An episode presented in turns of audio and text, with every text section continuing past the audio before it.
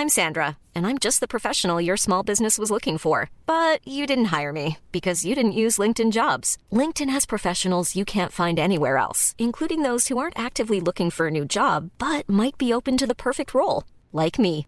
In a given month, over 70% of LinkedIn users don't visit other leading job sites. So if you're not looking on LinkedIn, you'll miss out on great candidates like Sandra. Start hiring professionals like a professional. Post your free job on linkedin.com/people today.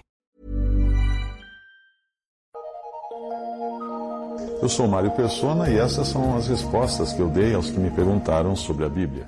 A sua pergunta foi: se somos eleitos para crer e se a salvação não depende de nossa maneira de agir, por que Jesus disse que certos pecados são suficientes para alguém ser lançado no inferno?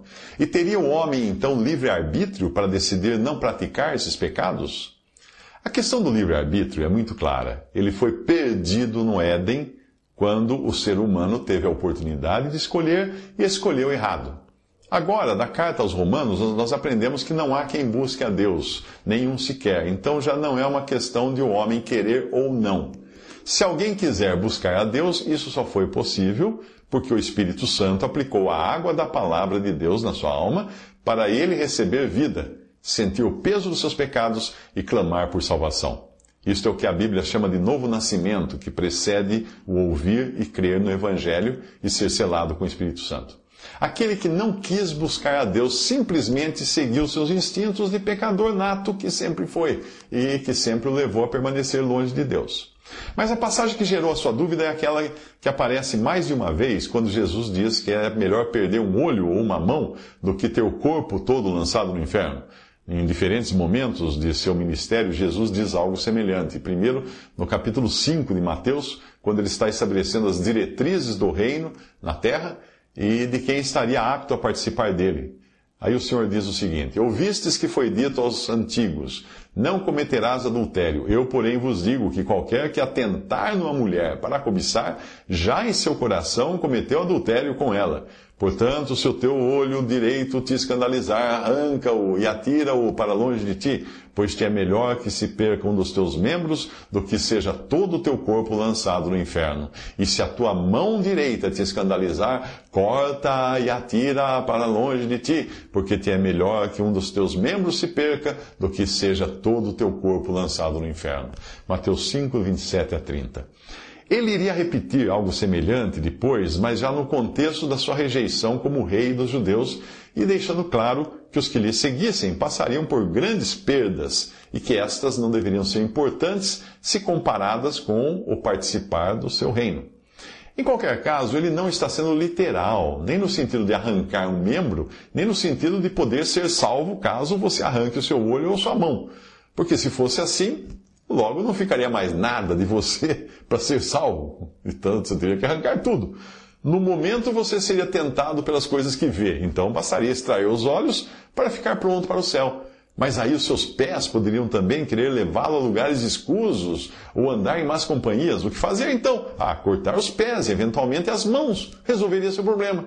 Mas como você faria se a sua mente continuasse pensando e se lembrando das coisas tentadoras que você viu com os olhos, ou planejando crimes que você gostaria de fazer, mesmo agora não tendo as mãos?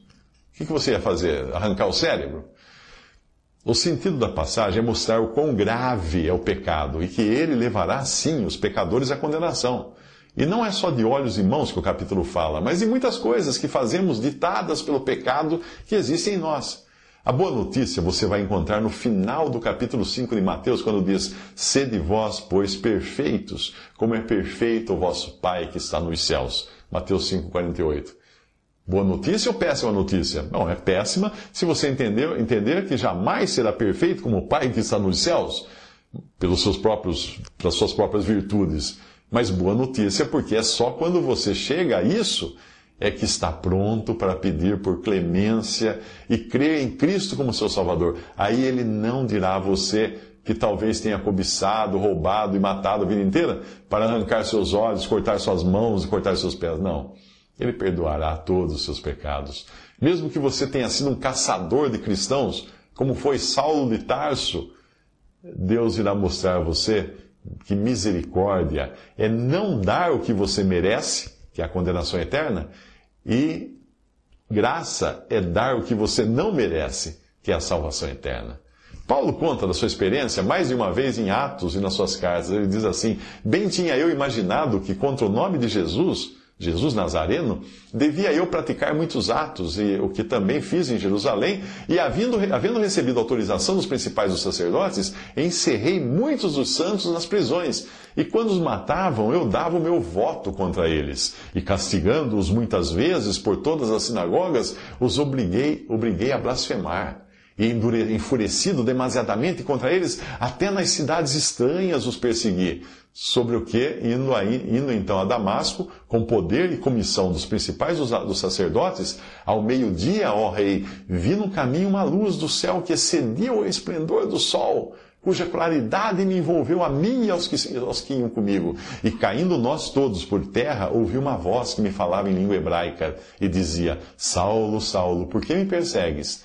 Dura coisa te é recalcitrar contra os aguilhões? E disse eu, quem é, Senhor? E ele respondeu, eu sou Jesus, a quem tu persegues. Mas levanta-te põe-te sobre os teus pés, porque te apareci por isto, para te pôr por, por, ministro e testemunha tanto das coisas que tens, tens visto, como daquelas pelas quais te aparecerei ainda, livrando-te deste povo e dos gentios a quem agora te envio, para lhes abrires os olhos e das trevas os converteres à luz e do poder de Satanás a Deus, a fim de que recebam a remissão de pecados e a herança entre os que são santificados pela fé em mim. Atos 26, de 9 a 18.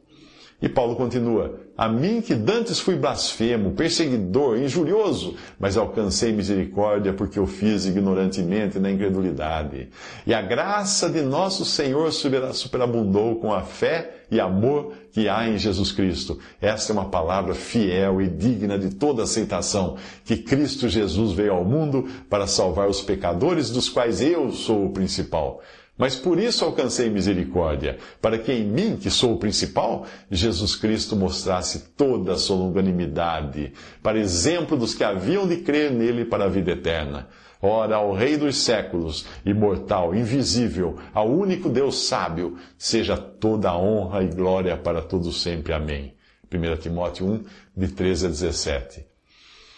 E disse uma passagem de Atos agora para você, e disse o malfeitor, ladrão, assassino, etc., prestes a morrer na cruz ao lado do Senhor Jesus, ele disse: Senhor, lembra-te de mim quando entrares no teu reino. E disse-lhe Jesus: Em verdade te digo que hoje estarás comigo no paraíso. Lucas 23, 42. Isso é misericórdia, isso é graça. Visite respondi.com.br. Adquira os livros ou baixe e-books. Visite 3minutos.net. Baixe o aplicativo